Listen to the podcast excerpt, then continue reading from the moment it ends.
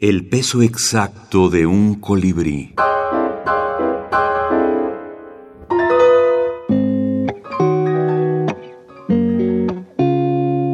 Ana María Matute.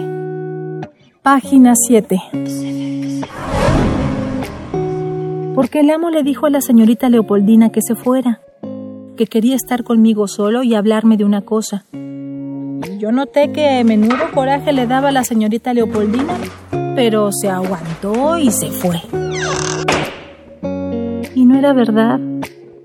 El amo no tenía ninguna cosa que decirme. No me dijo nada.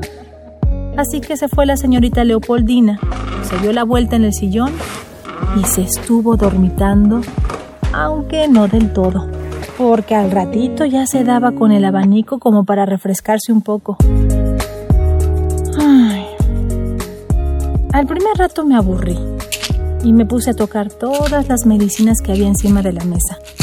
Tantos frasquitos de colores y cajitas y entonces él abría un poco el ojo y decía, ese para el dolor, eso para el corazón, eso supositorios.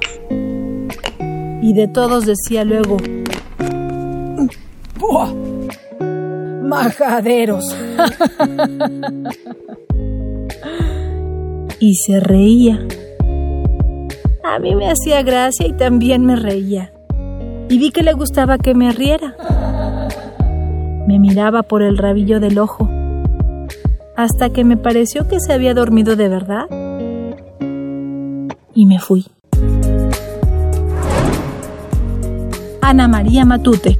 La Puerta de la Luna. Cuentos completos, España, Destino 2010.